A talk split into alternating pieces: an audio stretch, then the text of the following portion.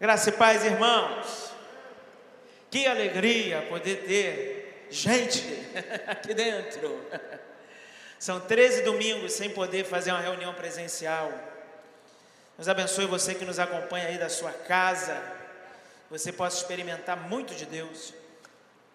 Nossa última reunião pública foi no dia 15 de março. Já vão aí mais de três meses, mais de três meses sem fazer uma reunião pública. Todo esse tempo nós mantivemos nossos cultos online e tivemos assim um resultado muito bom nisso. Nós vimos a boa mão do Senhor. Eu louvo a Deus por isso, porque a igreja ela não ficou parada, a igreja não ficou retida. Ainda que a gente tenha se adaptado de algumas formas, mas o Espírito do Senhor está livre e Ele ministrou sobre as nossas vidas. Né? Teve gente hoje me procurando, feliz, agradecendo a Deus, falando da alegria de poder estar aqui hoje pela manhã e dizendo também que não perdeu nenhuma reunião online. Glória a Deus por isso. E eu tenho certeza que Deus tem preparado algo muito especial para o seu povo. É um tempo em que Ele vai manifestar a Sua glória entre nós. Eu creio nisso. E eu queria que você aplaudisse ao Senhor por essa bênção de estarmos reunidos hoje. Obrigado, Senhor. Aleluia. O Senhor é muito bom. Amém? Ainda alguém com envelope aí? Se houver, sinalize, por favor. Então, abra sua Bíblia comigo, lá no segundo livro dos Reis, no capítulo 22.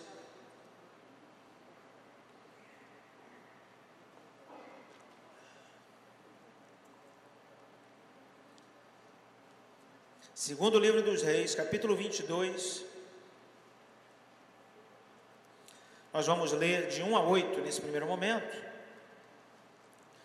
E depois vamos voltar aí no próprio texto, além de alguns outros textos. Segundo livro dos Reis, capítulo 22. O título dessa palavra é Tempo de Reforma. Eu quero falar sobre isso. Isso é uma palavra que o Senhor tem me dado para esse tempo, para esse momento que nós estamos vivendo. É um momento de reforma e nós somos parte disso. Deus vai fazer algo sobrenatural e Ele vai fazer através de nós. Quem crê nisso, diga amém. Amém? Então vamos lá, segundo Reis 22, de 1 a 8. Diz assim a palavra do Senhor. Tinha Josias oito anos de idade quando começou a reinar, e reinou trinta e um anos em Jerusalém. E era o nome de sua mãe Gedida, filha de Adaías de Boscate. E fez o que era reto aos olhos do Senhor. E andou em todo o caminho de Davi, seu pai, e não se apartou dele, nem para a direita, nem para a esquerda. Sucedeu, pois, que no ano décimo oitavo do rei Josias. O rei mandou o escrivão Safã, filho de Azalias, filho de Mesulão, à casa do Senhor, dizendo: Sobe a Ilquias, o sumo sacerdote, para que tome o dinheiro que se trouxe à casa do Senhor, o qual os guardas do umbral da porta ajuntaram do povo que o deem na mão dos que têm o cargo da obra e estão encarregados da casa do Senhor, para que o deem àqueles que fazem a obra que há na casa do Senhor, para repararem as fendas da casa. Aos carpinteiros e aos edificadores e aos pedreiros, e para comprar madeira e pedras lavradas, para repararem a casa. Porém, com eles se não fez conta do dinheiro que se lhes entregara nas suas mãos, porquanto procediam com fidelidade. Então, disse o sumo sacerdote Uquias ao escrivão Safã: Achei o livro da lei na casa do Senhor. E Uquias deu o livro a Safã e ele o leu. Amém? Senhor, nós te damos graça por essa oportunidade de estarmos juntos. Te pedimos que o teu Espírito Santo trate conosco, que o Senhor se revele a nós nós nos entregamos aos teus cuidados, no nome de Jesus. Você pode dizer amém? Amém. Esse texto é um texto muito interessante. É o final da carreira dos reis de Judá. Pois numa sequência de impiedade, reis que fizeram o que era mal aos olhos do Senhor. Se levanta um homem chamado Josias, que faz diferente dos que vieram antes dele, ele faz diferente do seu pai, ele faz diferente do seu avô. Lá no livro das crônicas também há o relato da vida de Josias, e diz lá que quando ele tinha 16 anos, ele começou a buscar o Senhor. Aos 16 anos de idade, ele sobe no trono aos 8 anos de idade, provavelmente nesse período é, havia uma regência, ele era uma figura decorativa, porque ele era uma criança. Mas o cronista vai dizer que aos 16 anos, no seu oitavo ano, ele começa a buscar ao Senhor. E quando ele está, então, nessa fase que nós estamos lendo aqui, no seu 18 ano, aos 26 anos de idade, ele resolve fazer uma reforma no templo de Jerusalém. O templo, o templo estava é, é, abandonado, se encontrava assim numa situação terrível. Mais à frente vai dizer algumas coisas, e é chocante até a gente ler isso. Mas ele tem algo no coração. Ele pensa assim: poxa, vamos consertar o templo. O texto diz que havia já um movimento, já tinha dinheiro levantado para isso, recursos levantados para isso. É, inclusive diz que os homens envolvidos nessa tarefa eram homens muito honestos, homens que tinham um caráter assim, ilibado, e que não havia nem conferência do que eles estavam administrando, de tamanha era a confiança que havia nesses homens. E o texto começa a falar de carpinteiros, pedreiros, pintores, e começa a falar de toda essa categoria de pessoas que se movimentou para fazer um conserto daquilo que era físico. E eu comecei a pensar muito nessa época que nós estamos vivendo, porque nós estamos num tempo de reforma, nós estamos nos adaptando, nós estamos aprendendo, né? O que fazer? Por exemplo, você está sentado aí é, é, numa arrumação de cadeiras que antes não havia. Você não sentava aqui assim, sentava do ladinho né, da, da, da sua esposa, né, dos filhos, estava todo mundo pertinho. Hoje, para cumprir protocolo, a gente tem que manter essa distância, então está todo mundo sentado meio distante. Né? Então foi um tempo que a gente precisou se adaptar a muitas coisas, ainda estamos nos adaptando a muitas coisas. Foi um tempo de correria para resolver a parte de transmissão. Compra cabo, compra placa, né? testa a câmera, pega outra câmera, vê se a outra câmera também serve, se dá para usar. E aí começa toda uma movimentação. E a gente viu muitas pessoas fazendo isso. Eu conheço muitos pastores que passaram por, por, por essa correria, que estão correndo até agora, né? É um tal de comprar álcool gel e tal, e, e, e, e faz adaptação, né? E o cumprimento tem que ser de longe. Amém. Abraços de longe. É. Aí dá o soquinho. É. Aí tem gente que chuta o pau da barraca, esquece e te abraça. Né? Aqui não pode, aqui não pode. É. E aí toda essa adaptação. E eles estão passando por uma coisa parecida. Eles querem viver um novo momento, um novo tempo. Começa, então vamos consertar vamos reparar tudo. E começa então a é, é, reparar as fendas do templo, está aí no texto. Né? Então imagina o pessoal entrando, vendo aí, essa parede aqui está ruim, dá uma lixada aí e tal, vamos dar uma pintadinha, e começa aquele movimento todo. E de repente acontece algo, e está no versículo 8, o último versículo que nós lemos naquela mexeção e arrasta a cadeira, empurra a mesa e tira móvel do lugar. De repente, o livro da lei é encontrado. Irmãos, dentro do templo, e eles haviam perdido o livro da lei. Tinha gente trabalhando lá, tinha atividade constante. O templo que foi erguido ao Senhor, o Deus Todo-Poderoso. E a palavra de Deus não era mais lida. eles encontraram o livro. E eu creio que nesse tempo, é um tempo que se preocupou com muitas coisas para essa manutenção do dia a dia, para essa manutenção da transmissão, né? mas que, como consequência de ter feito toda essa movimentação e de depender de Deus para fazer isso, eu creio que esse é um tempo em que muita gente teve um reencontro com o livro da lei. Muita gente se reencontrou com o livro. Reforma começa com o livro. Quando a gente fala de reforma, o que nos vem à mente, além dessa reforma física que está acontecendo aqui, é a reforma espiritual. É a mais famosa de todas, todos nós conhecemos, é a reforma protestante. Né? O dia da reforma protestante se celebra no dia 31 de outubro, porque no dia 31 de outubro de 1517, Martinho Lutero afixou as suas 95 teses lá na porta do castelo da Catedral de Winterberg.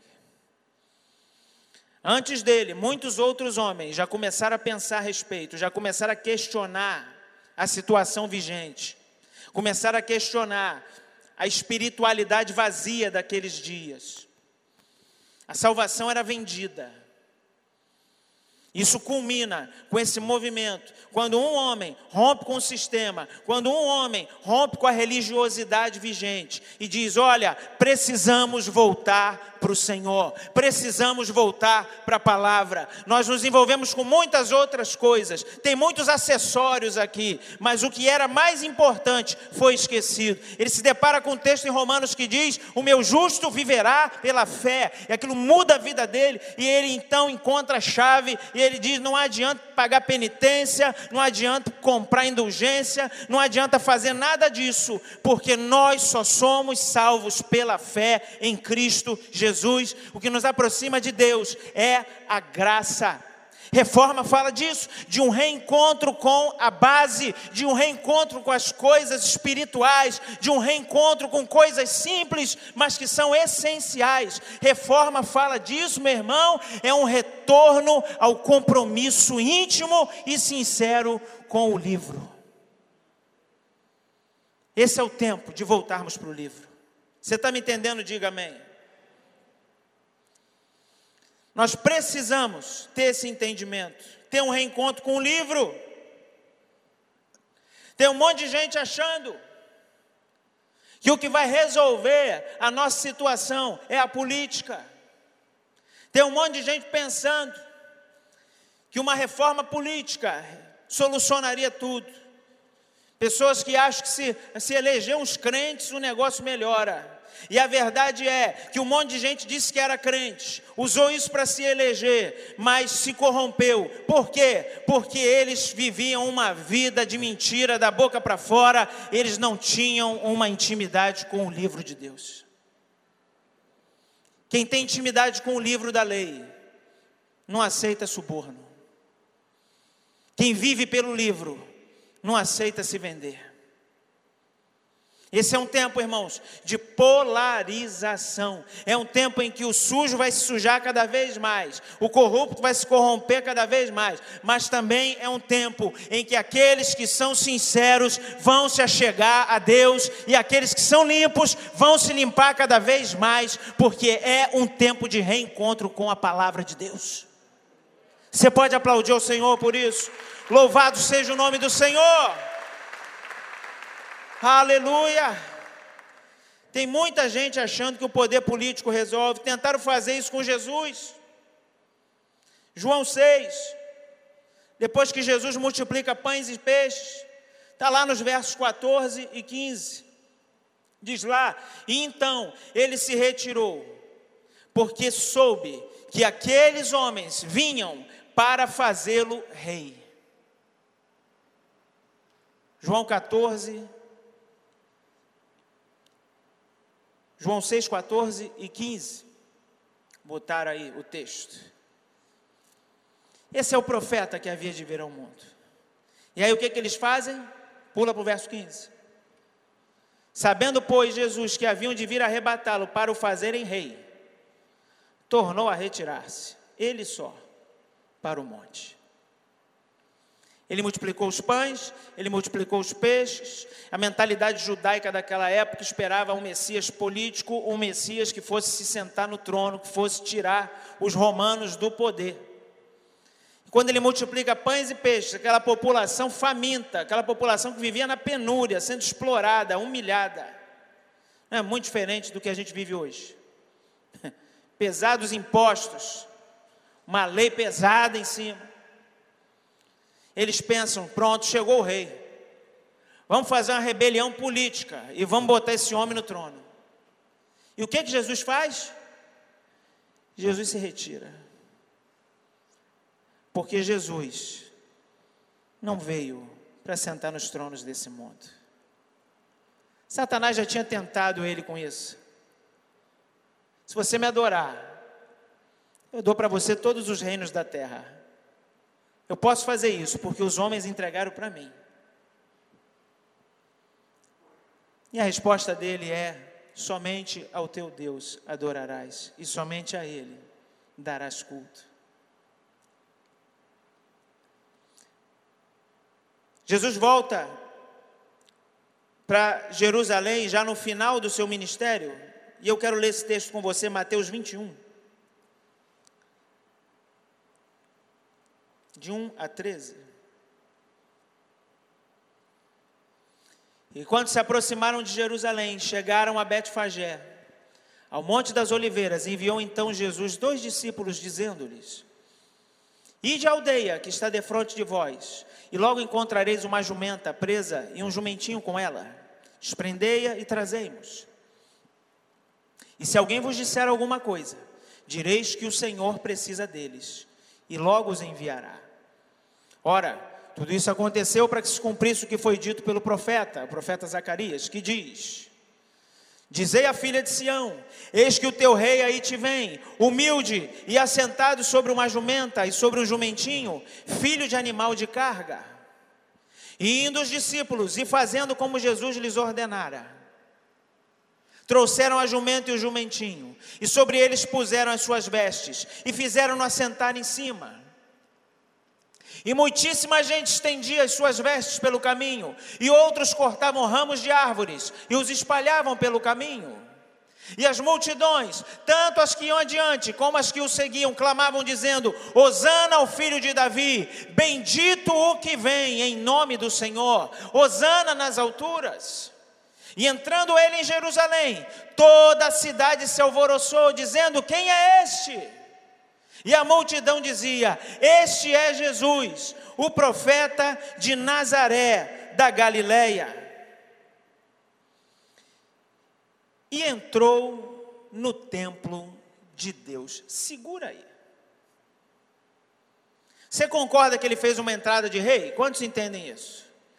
É uma entrada triunfal. Ele está cumprindo a profecia. Ele está entrando na cidade montando uma jumenta. Quem conhecia a profecia olhou e disse: Epa, é o rei. O rei chegou. Ele vem e assume sua posição como rei. Ele está declarando: Eu sou rei, eu tenho um reino. Ele entra na cidade e as pessoas começam a adorar, começam a clamar. E eu fico imaginando aqueles homens pensando: é agora, é agora que ele vai entrar por Jerusalém e vai passar direto e vai reunir uma multidão. Ele vai direto para o palácio de César, ele vai direto na fonte do poder humano, na fonte do governo, aonde os políticos, os reis, aqueles que são importantes governam. Ele vai direto para lá. E de repente aquela multidão está caminhando e gritando: Osana, Osana. E eu imagino assim, o jumentinho dando uma guinada, indo na direção do templo. E todo mundo que estava em volta já começou: Ué, peraí, mas ele vai fazer o que no templo, gente? Ele tinha que ir para o palácio. E o rei vai para o templo. E diferente dos políticos de hoje que vêm para o templo, quando chega perto da época da eleição, aí eles vêm para o templo. Se quiser fazer agora, tem que se inscrever. Aí vem e fica dando a parte do Senhor. A paz do Senhor, né? Antigamente o sujeito não sabia nada disso, se confundia todo. Dava a paz do Senhor para os irmãos e a paz da senhora para as irmãs. O cara não entendia nada. Rapaz, ele vai para o templo. Será que ele vai querer angariar um pouco mais de prestígio e popularidade no templo? E entrou Jesus no templo de Deus e expulsou todos os que vendiam e compravam no templo, e derribou as mesas dos cambistas e as cadeiras dos que vendiam pombas. E disse-lhes: Está escrito: A minha casa será chamada casa de oração, mas vós a tendes convertido em covil de ladrões. Esse é o rei que vem. Esse é o rei que veio para nós.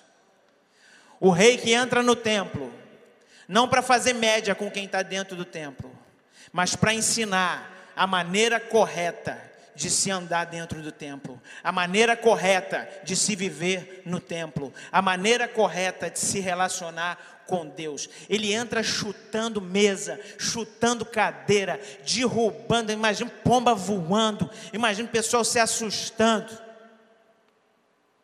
Há um evangelista que diz que ele chega a fazer um chicote, um azorrague. Você imagina Jesus entrando, dando chicotada, lepo, lepo, lepo, neguinho correndo para tudo quanto é lado. Ele está purificando o templo. Quando o rei chega, o templo é purificado. E eu e você somos o templo de Deus. Se o rei chegar, o templo tem que ser purificado. A minha casa será chamada casa de oração. Você está me entendendo? Diga amém. Foi isso que Josias fez. Vamos voltar para a reforma de Josias. Volta lá para 2 Reis 22. Diferente dos reis desse mundo, Jesus entra no templo e aponta os erros. Jesus entra no templo e conserta o que estava errado. Ele não negocia, ele não negligencia. Quando Deus entra na história, tem que haver mudança, tem que haver transformação. Versos 9 e 10, segundo Reis 22. Então o escrivão Safã veio ao rei e referiu o rei ao rei a resposta e disse: Teus servos ajuntaram o dinheiro que se achou na casa e o entregaram na mão dos que têm o cargo da obra, que estão encarregados da casa do Senhor. Também Safã, o escrivão, fez saber ao rei, dizendo: O sacerdote Uquias me deu um livro, e Safã o leu diante do rei. Primeira coisa, achar o livro. Segunda coisa, leram o livro. De nada adianta achar o livro e não ler o livro. Conforme eu disse no início, governos ímpios vieram antes do governo de Josias.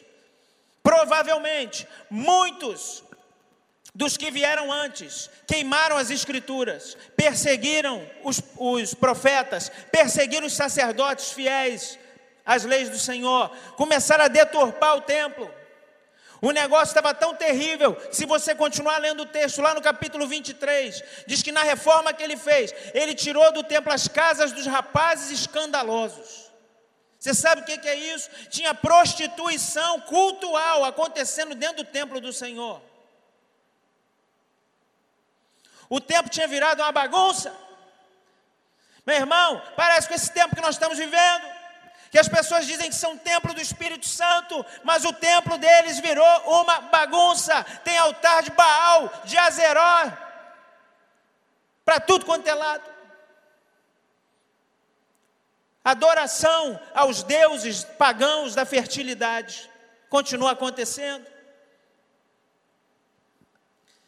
Ele lê o livro, e quando ele lê o livro, na presença do rei, acontece alguma coisa. Versos Verso 11. Sucedeu, pois, que ouvindo o rei as palavras do livro da lei, rasgou os seus vestidos. Meu irmão, se você encontrar o livro e ler o livro, você vai se arrepender.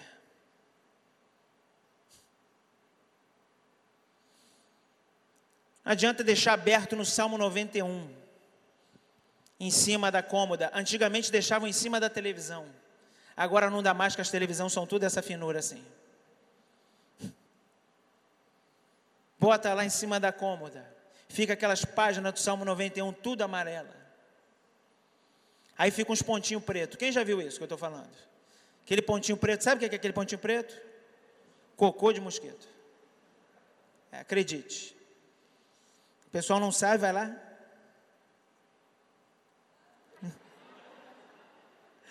Já estou avisando, não faça isso. Fica lá, um amuleto. A Bíblia fechada é um livro.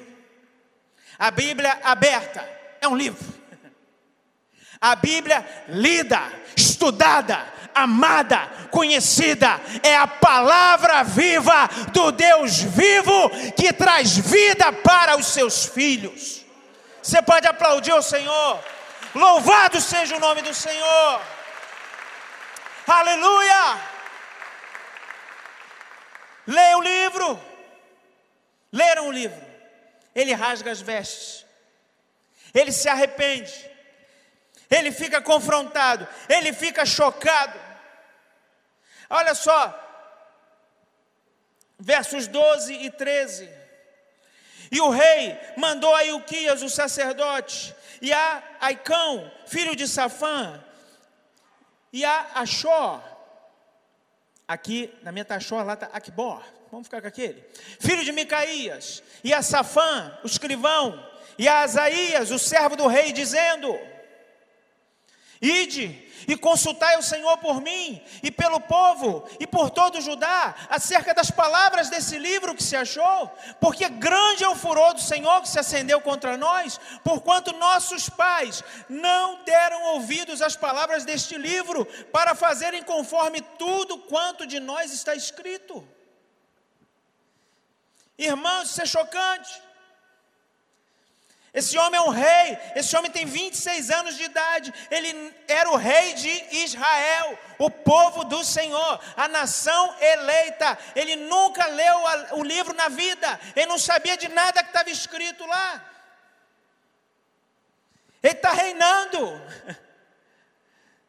E aí ele começa a buscar o Senhor. Você lembra que eu disse isso? E quando ele começa a buscar o Senhor, Deus então começa a se movimentar, Deus começa a fazer um movimento santo, porque quem procura acha. Você está entendendo? Diga amém. Quando ele começa a buscar o Senhor, Deus então começa a se mover. Os reis que vieram antes perseguiram os profetas, os reis que vieram antes destruíram as escrituras. Não se sabe que pedaço da escritura é esse que ele está lendo mas provavelmente é uma parte de Deuteronômio. Isso é o mais provável. Provavelmente ele chegou lá em Deuteronômio 28 e leu. Assim diz o Senhor: quando vocês se esquecerem de mim e fizerem para si ídolos e forem atrás dos ídolos das nações, eu, o Senhor, vou permitir que venham contra vocês nações que vocês não conheciam e eles vão dominar vocês e vão levar vocês cativos. Ele leu isso, ficou chocado. Olha que coisa, meu irmão. A Babilônia estava às portas de Jerusalém. Os babilônios estavam para tomar a cidade.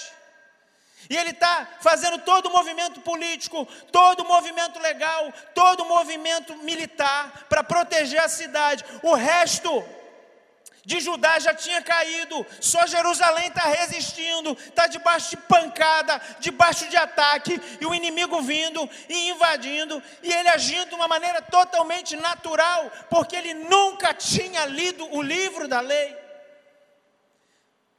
Tem um monte de gente assim na casa do Senhor, levando pancada de tudo quanto é lado, sendo atacado de tudo quanto é lado, não sabe o que fazer, tomando remédio, tomando remédio de tarja preta para poder dormir,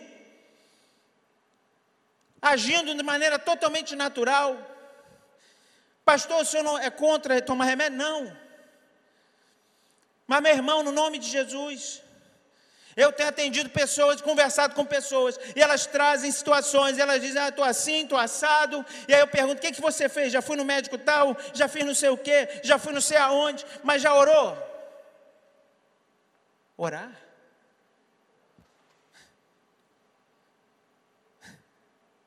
Já pediu ajuda para todo mundo? Só não pediu ajuda para quem pode nos ajudar, quem pode nos socorrer. Porque ainda que um exército me cercasse, eu não temeria, porque o Senhor é o que me guarda. Só pode declarar isso quem conhece o Senhor, só pode declarar isso quem anda com Ele, quem busca a face dEle. Esse homem está rasgando a roupa, em sinal de humilhação, porque esse era um gesto de humilhação. E ele tinha aprendido isso vendo outras pessoas fazerem.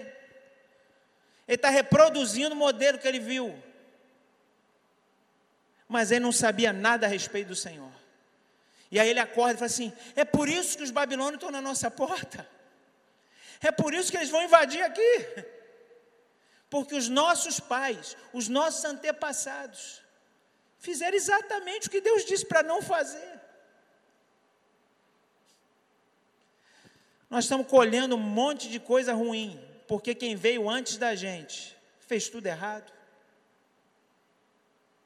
Mas eu quero te dar uma boa notícia assim como aconteceu com Josias. E está nos versos 19 e 20.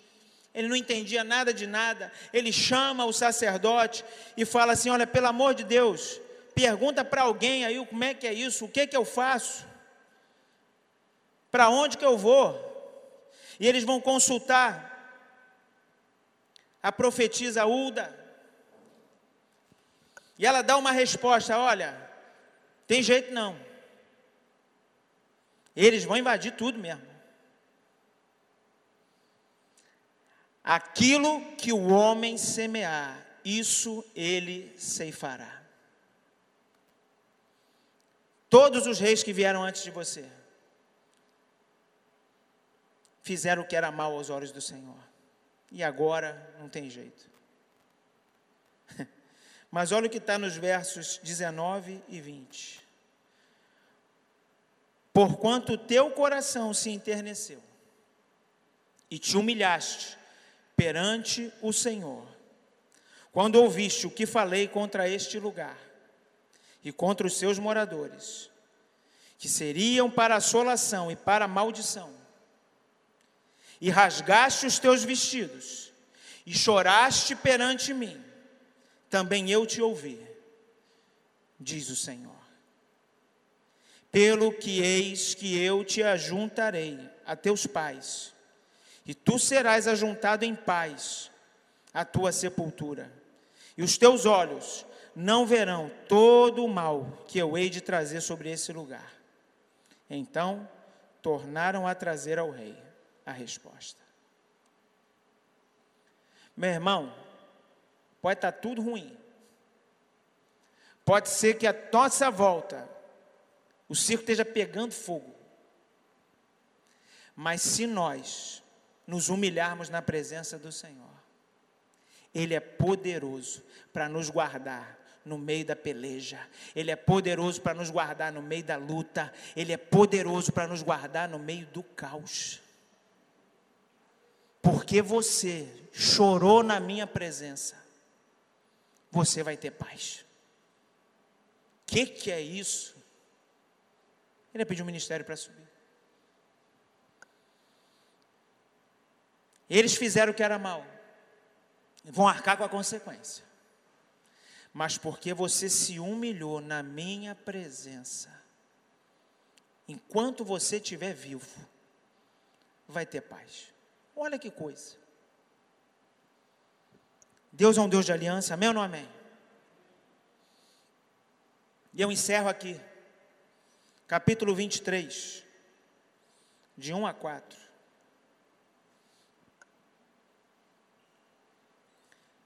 Então, o rei ordenou E todos os anciãos de Judá e de Jerusalém se ajuntaram a ele. E o rei subiu à casa do Senhor, e com ele todos os homens de Judá e todos os moradores de Jerusalém, e os sacerdotes e os profetas e todo o povo, desde o menor até o maior. E leu aos ouvidos deles todas as palavras do livro do concerto que se achou na casa do Senhor. E o rei se pôs em pé junto à coluna e fez o concerto perante o Senhor, para andarem com o Senhor e guardarem os seus mandamentos e os seus testemunhos e os seus estatutos com todo o coração e com toda a alma, confirmando as palavras deste concerto que estavam escritas naquele livro, e todo o povo esteve por este concerto. E o rei mandou ao sumo sacerdote Ilquias, e aos sacerdotes da segunda ordem, e aos guardas do umbral da porta, que se tirassem do templo do Senhor todos os utensílios que se tinham feito para Baal. Eu quero perguntar para você: você está disposto a tirar do templo tudo que não devia estar dentro dele?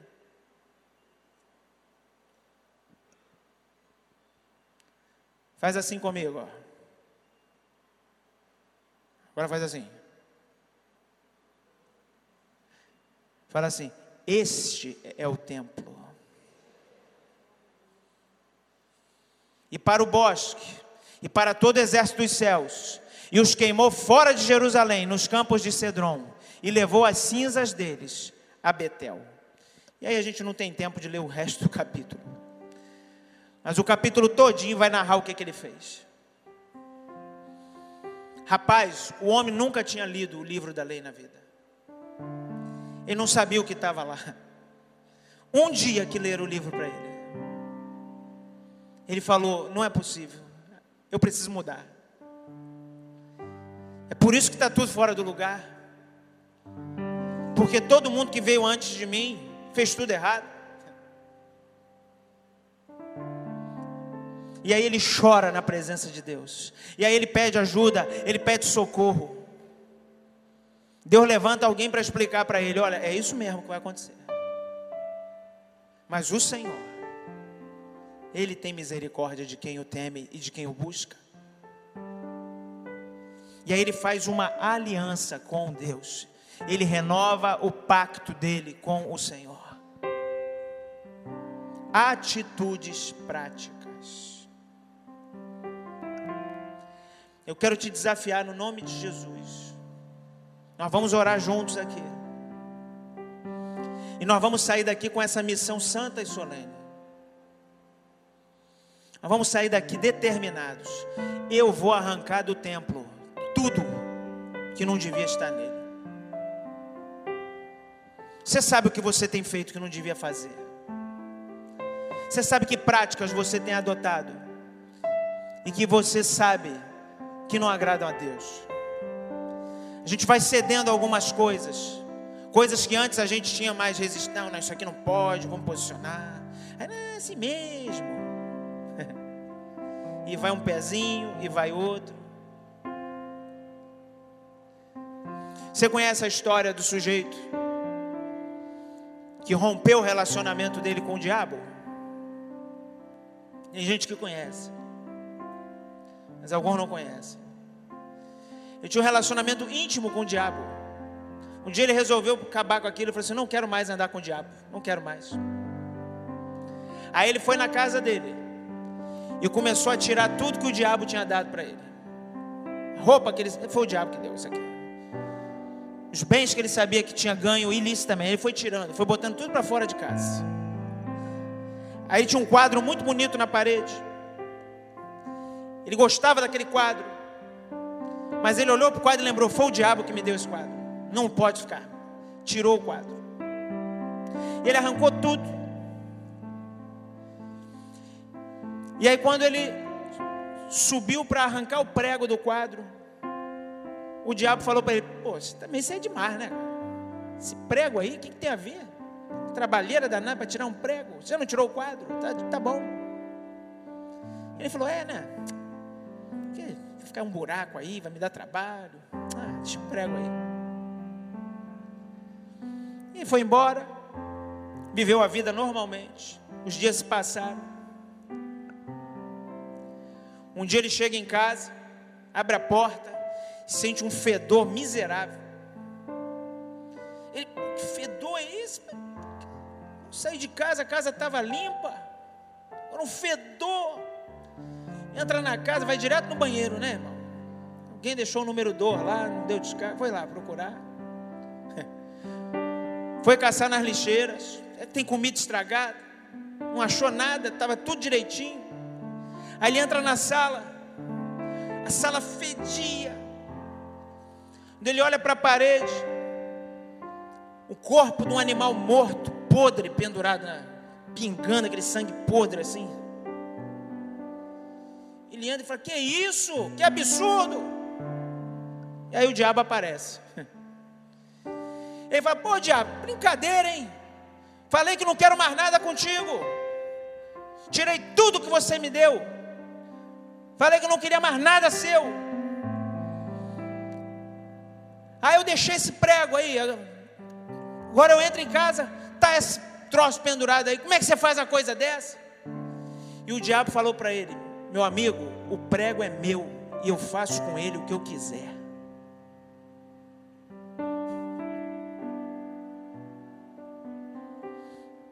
Quantos estão entendendo o recado? Quantos estão dispostos a orar com sinceridade diante do Senhor e dizer: Senhor, eu quero arrancar até o preguinho. Se tem um preguinho ainda lá e eu não percebi, eu não vi, eu não enxerguei, me revela, Senhor. Mas eu não quero nada do diabo. Você pode ficar de pé.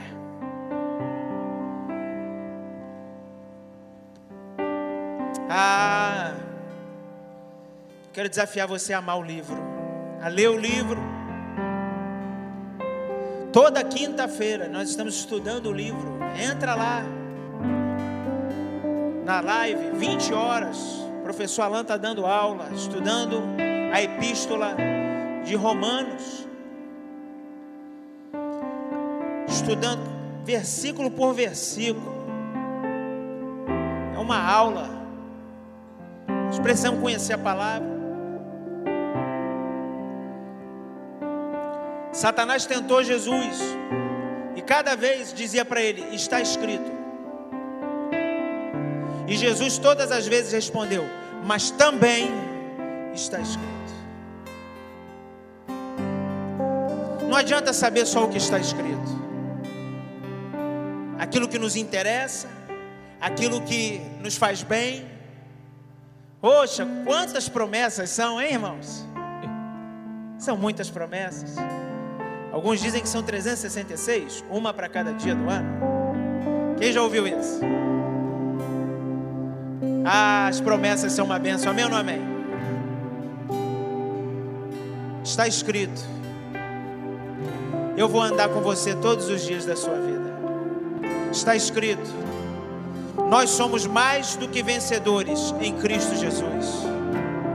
Está escrito: há um lugar reservado para nós na santa morada, na cidade santa, na Nova Jerusalém. Amém ou não amém? Mas também está escrito: Eu sou o Senhor teu Deus. Não terás outros deuses além de mim. Mas também está escrito: Buscai a santificação sem a qual ninguém verá o Senhor. Você reparou que nessa parte a gente não dá aleluia? As promessas a gente se empolga, né?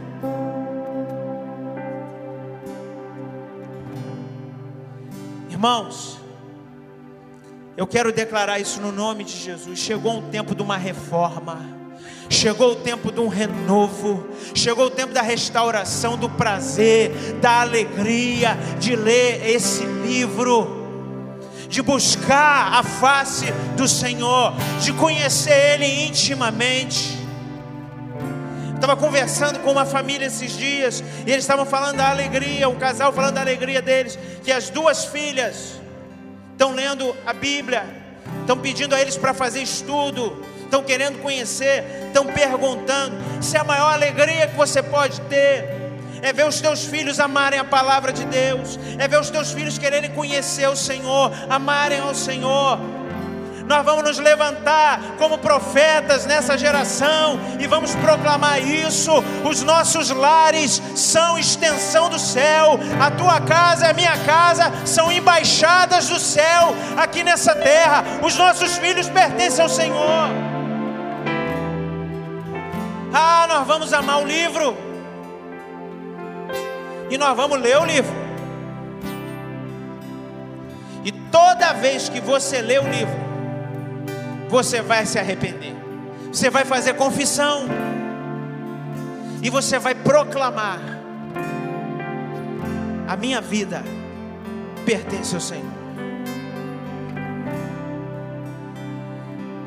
Eu queria que você fechasse seus olhos e fizesse essa oração.